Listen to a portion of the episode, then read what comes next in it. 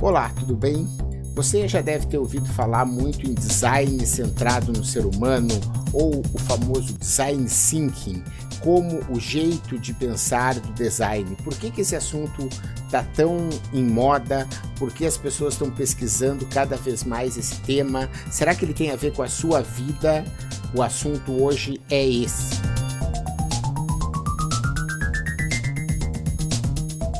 Começa nessa semana a sétima turma do meu curso de Design Thinking e Liderança Criativa que eu faço na ESPM, é um curso de atualização presencial em que as pessoas profissionais dos mais diversos segmentos vão se atualizar sobre esse tema e fazer essa relação entre o design e a liderança. Nessa época sempre surgem muitas questões, alunos que têm algumas dúvidas, será que deve ou não deve fazer?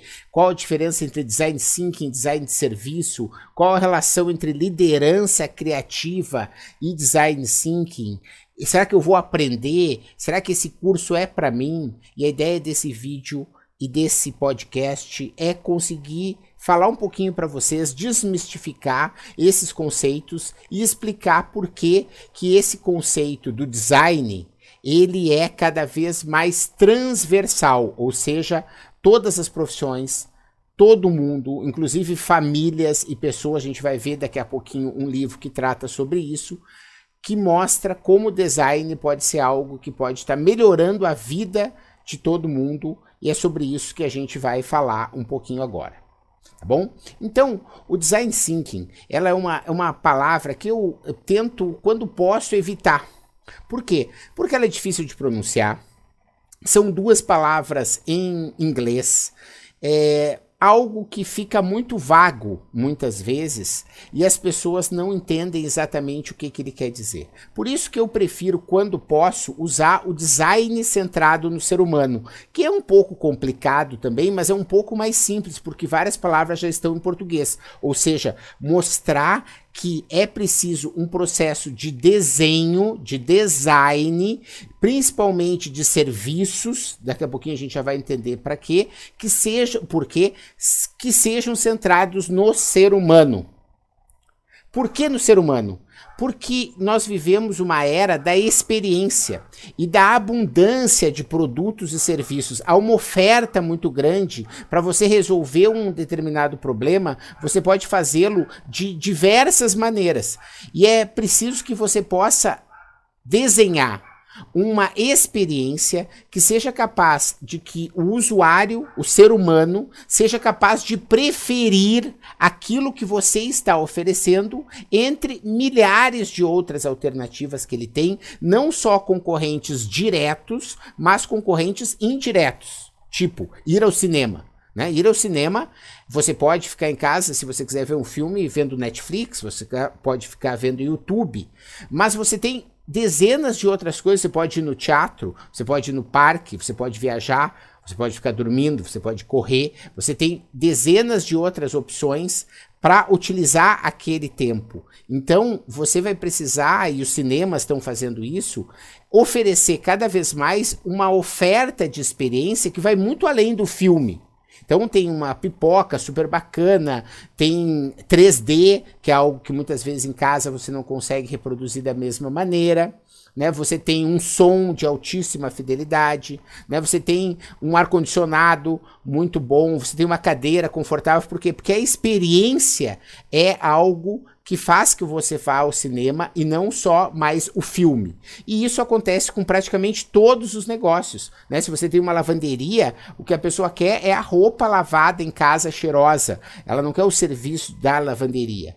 Né? E isso pode ver em um restaurante. Você não quer apenas se alimentar, você quer se alimentar do jeito que você quer, com o tipo de comida que você quer, no tempo que você quer, pagando mais ou menos aquilo que você quer, ou seja, do desenho da, do que satisfaz a tua necessidade.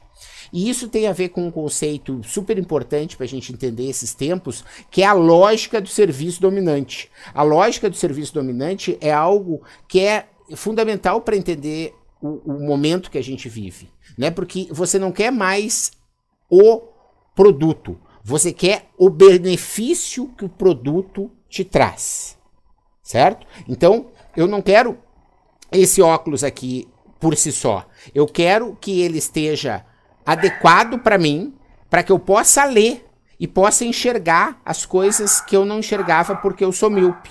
Então, eu quero o benefício que esse óculos me traz. Eu não quero o óculos. Não adianta ser um óculos mais maravilhoso e, a, a, de certa maneira, ele está com o grau errado ou ele está arranhado ou ele, de alguma maneira, não atender às minhas necessidades. E se essa lógica do serviço dominante é fundamental para gerar experiências cada vez mais importantes para o usuário, o design thinking ou o design centrado no ser humano é esse processo que faz você conceber produtos e serviços cada vez mais relevantes. E aí a gente já faz essa pontuação sobre o design de serviço e o design thinking. Ou seja, se a lógica do serviço dominante é uma realidade, se não basta apenas o benefício que o produto traz, mas o serviço que está embutido nele, você pode dizer que o design thinking é uma ferramenta que permite você fazer design de serviço. Então, o design de serviço é algo que você pode construir a partir da lógica, da cultura e das ferramentas do design thinking né? ou do design centrado no ser humano. Então, a cultura e a ferramenta são fatores complementares. Não adianta você utilizar as ferramentas e não utilizar a cultura, ou utilizar a cultura e não utilizar as ferramentas, você não está fazendo design centrado no ser humano, pelo menos da forma como a literatura orienta. E daqui a pouquinho a gente vai ver aí é, três, sete livros que eu escolhi de vários para fazer um resumo numa ordem cronológica de como esse pensamento vem evoluindo ao longo do tempo. Mas antes de falar dos livros, eu quero concluir então alguns raciocínios, né? Cultura e ferramentas. Isso é fundamental. Sobre cultura, cultura do design e a gente a palavra design, vamos parar aqui um pouquinho para falar sobre isso. Eu venho trabalhando e entendendo um conceito que o John Maeda, em março desse ano, apresentou num evento lá no Texas chamado Site by Southwest, que ele concebe o design hoje como três funções ou três grandes aplicações. A primeira é esse design que você provavelmente quando eu falo você imagina, que é o design clássico, que é o design de objeto, que é o design gráfico, que é o design de embalagem, certo? Esse é o design clássico, que não é isso que a gente está falando aqui certo? O segunda forma de entender o design hoje é o design computacional, é o design de interfaces, não só de homem-máquina, mas às vezes máquina-máquina, no sentido de como que os sistemas podem se conversar e se integrar de uma forma mais inteligente, quer dizer, como esse design das, das estruturas computacionais pode ser feito, tanto de software quanto de hardware, de uma forma mais inteligente. E o terceiro, que é esse sim o tema aqui do nosso vídeo, é o design enquanto estilo de pensamento. E nesse quesito, a gente pode dizer que o design ele pode ser substituído por um conceito que são três pilares. Ou seja, o design de pensamento significa você praticar a empatia, a colaboração e a prototipação em tudo que você faz. Né? Então, é esse que é o barato da história. Você traduz essa cultura do design em atitudes que são de empatia, de colaboração e de prototipação. Então, é por isso que você tem os workshops de design thinking como sendo um processo bastante interessante. Por quê? Porque neles você consegue praticar a empatia, ou seja, fazer usar ferramentas para que as pessoas se coloquem no lugar do outro, você consegue fazer colaboração, porque todo mundo e às vezes pessoas de diversas áreas podem estar fazendo e construindo algo conjuntamente. E você pode fazer prototipação, porque as pessoas estão ali juntas e elas vão construir algo que pode ser testado pelo usuário para ver se aquilo faz sentido. E isso tem tudo a ver com falhar rápido, com você pegar um feedback cada vez mais instantâneo sob o ponto de vista do usuário e também inserir o usuário no processo de cocriação. Mas o, o, design, ele também pode ser, e é essa abordagem que a gente pega nesse curso da, da SPM, que sem dúvida você pode usar para produto e serviço, você pode usar para serviço, mas faz o link com a liderança criativa, ou seja, com um jeito de fazer acontecer que é baseado nesse pilares. E isso faz com que você construa reuniões diferentes, que você faça acompanhamento de metas de um jeito diferente, que você defina metas de um jeito diferente, ou seja, que você passe a liderar de um jeito diferente utilizando a cultura e as ferramentas do design. Então, dessa maneira, eu acredito que eu respondi algumas das questões que surgiram nos últimos dias com relação a esse curso e a mostrar um pouquinho de por que, que isso é tão importante, porque todo esse ferramental faz com que você tenha a capacidade de ver aquilo que era problema como sendo uma oportunidade. E você faz isso conjuntamente, né? E faz, habilita a história de você entender que criatividade é algo individual, ou seja, eu posso ser criativo, eu posso imaginar, eu posso querer uma coisa de um jeito diferente ou de outra. Mas a inovação, ela só é coletiva, ou seja, as outras pessoas precisam contribuir para fazer com que a inovação aconteça. E o design centrado no ser humano, as ferramentas do design thinking, esses bootcamps bootcamps, esse jeito de fazer reunião, faz com que as pessoas se comprometam com aquilo que foi decidido. E isso é a grande diferença e a resposta para os problemas de negócios, para os problemas de relacionamento que vêm Uh, ganhando força cada vez mais e que precisam ser superados. E que estão sendo superados pelas empresas mais inovadoras, notadamente as startups, que são empresas que utilizam esse foco né, no design centrado no ser humano, né, utilizando ferramentas como Canvas do modelo de negócio, Canvas da proposta de valor, que são ferramentais das startups e que fazem com que elas entendam o valor do usuário e possam então estar tá criando produtos e serviços que fazem a diferença, tá bom? Então, dessa maneira, eu termino os tópicos que eu listei e para encerrar, eu quero falar um pouquinho sobre esses sete livros, porque eles são uma referência importante e vocês sabem, eu gosto desse assunto de estudar esse tema, tenho muitos livros e não foi fácil escolher esses sete para poder é, pontuar um pouquinho de como esse pensamento ele não é uma moda, não é algo que está surgindo agora, né? E isso por isso que eu trouxe primeiro aqui, esse aqui,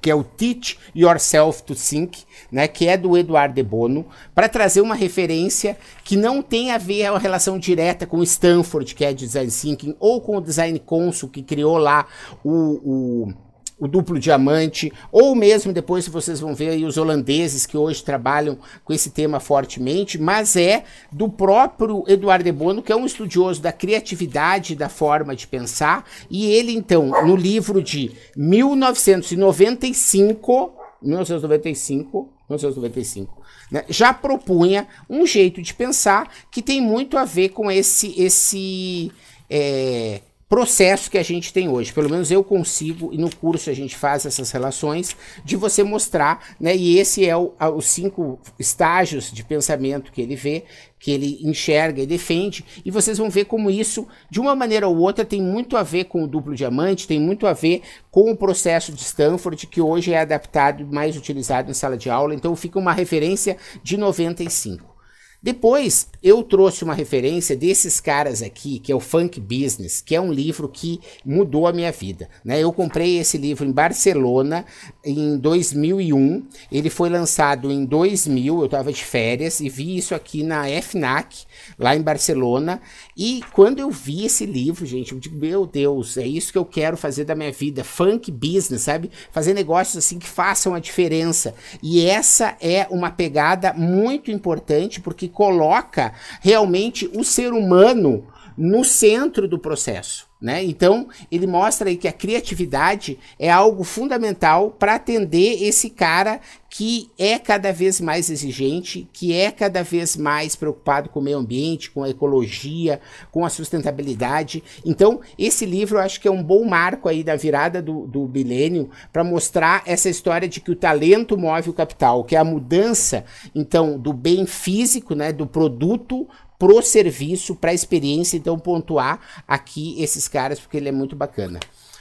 Fazendo então de 2000, viemos já para 2012 com o livro da MJV. Esse livro é gratuito, gente. Vocês podem baixar Design Sync Inovação em Negócios. É um trabalho muito, muito bem feito da MJV, que é uma consultoria que nasceu do Brasil, hoje tem vários países. Né? O Ismar Viana e toda a sua equipe são caras realmente muito competentes né? e colocaram à disposição essa obra que explica já muito disso que eu falei aqui nesse vídeo com as palavras deles, eles colocam também, vocês vão poder entender, e tem a ver com essa história do processo. Então vocês vão ver aqui o processo já da MJV, que é um processo que tem uma relação direta, né, que dá para fazer exatamente com aquela ideia inicial do Eduardo de Bono, mas que já aborda aqui uh, o jeito deles fazerem. Esse livro mostra muitos cases, esse livro mostra várias uh, uh, ferramentas, né? tem casos de, inteiros de ferramentas, tipo, ah, como é que eu uso storyboard? Ele mostra aqui. Esse livro, mais uma vez falo, é de graça, é só você baixar, os links estão aqui no comentário tá bom? É, de 2012 eu venho aqui para a gente 2014 lançado no Brasil. Isso é design thinking de serviços, que é desses holandeses, né, que hoje eles têm, isso é Design Doing, que é um, um, um, livro mais recente do que esse, e esse aqui tem revisão técnica da minha querida amiga Clarissa Belchini, que fez comigo e com a Guta esse livro aqui que vocês estão vendo, que também é gratuito, e ele é hoje a bíblia do, do design de serviços, ou seja, ele consegue pegar, mais uma vez, todo esse conceito que eu estou falando aqui com as palavras, eles falam no conceito deles, e depois eles colocam ferramenta por ferramenta, então, por exemplo, aqui os cinco porquês, uma ferramenta da fase de investigação, e ele explica como que usa, dá exemplos, é, fala do processo como um todo, ou seja, é realmente uma bíblia, né, para quem está realmente afim, já passou do nível uh, básico e já quer mais é, saber e quer implementar e quer estudar mesmo, compra isso. É, é um livro, digamos, para quem quer dar aula, né, para quem quer se especializar bem, porque ele, é, senão você vai conseguir fazer muito bem com outras literaturas que são até muitas vezes mais simples. 2014 também, The Rise of D.O., que é o livro que eu comprei em março de 2015 no site by Southwest em Austin e que dá origem ao curso, ó, a liderança pelo design. Aqui que eu pum, peguei o clique, quando eu li esse livro, juntei tudo que eu já sabia sobre o assunto, pensei, vou fazer um curso de liderança criativa através do design. Depois o, o o título acabou ficando Design Thinking e Liderança Criativa, mas que é a base, então, do nosso curso, que mostra um jeito de fazer acontecer, baseado no design, que é coisas que a gente já viu aqui, e ele mostra tanto essa, esses conceitos, como ele também ele pega vários, várias personagens né, como exemplos de liderança criativa e mostra como esses personagens eles podem estar tá sendo executados, como por exemplo esse cara aqui, o Carl Bass, que é o CEO da Autodesk, que eles consideram um líder, né, The Rise of the o, o, o, o crescimento, o fortalecimento do design, opa, Design Executive Officer, DDO, a liderança pelo design, é a base do nosso curso aqui, sob o ponto de vista conceitual.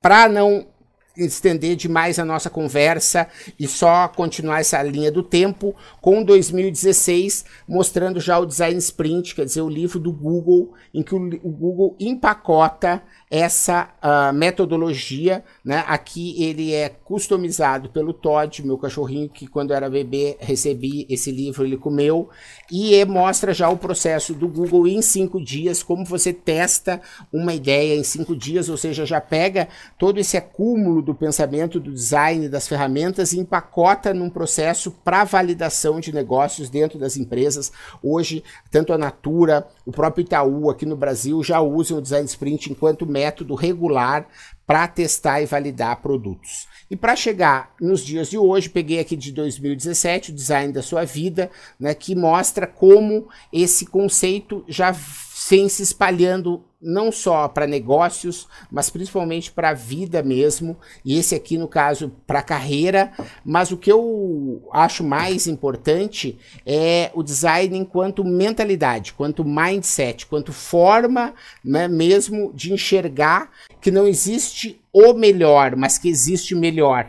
Não sei se vocês entendem esse trocadilho, né? Ou seja, é, não existe o melhor óculos do mundo, mas existe como fazer este meu óculos melhor. Né? Essa é, é a crença do design. Né? Você não tem como fazer o melhor do melhor do mundo para todo mundo. Não, mas você sempre pode fazer melhor.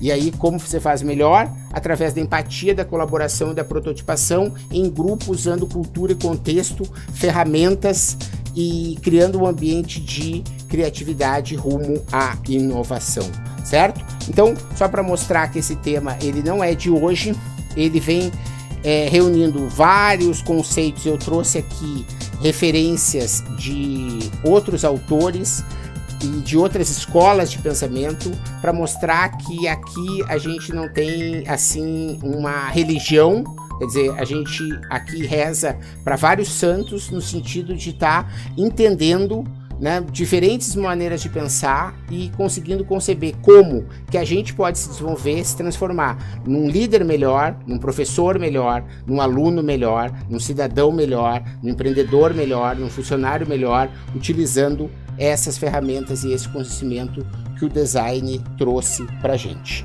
tá bom? Agradeço aí a atenção de vocês e vocês sabem, www.menta90.com.br você tem mais conteúdos, tem podcast, tem vídeo, você se inscreve para receber a newsletter e também para dizer um alô para mim, né? E eu peço que você se inscreva no canal, que você compartilhe, que você curte, que você comente, porque é isso que faz a coisa acontecer. Quer dizer, todo esse conteúdo ele é gerado para vocês. Eu tenho recebido alguns é, feedbacks diretos assim muito bacanas. Tem um inclusive que eu vou gravar um episódio nos próximos dias só para responder a ele, que me emocionou demais. Mas eu peço que vocês também compartilhem esses comentários em público, para que outras pessoas também é, se encorajem em ouvir em comentar, porque essa mudança que a gente quer fazer no mundo e na cabeça de cada um de nós, né, que eu me incluo aí nesse processo de autodesenvolvimento coletivo desse projeto, ele só vai dar certo se a gente tiver milhões de pessoas é, seguindo essa mesma crença. E esse teu comentário, esse teu like, esse teu compartilhamento, ele faz parte desse movimento voluntário de é, espalhar essa confiança criativa para o maior número de pessoas, tá bom? Muito obrigado por sua atenção e até a próxima. Valeu!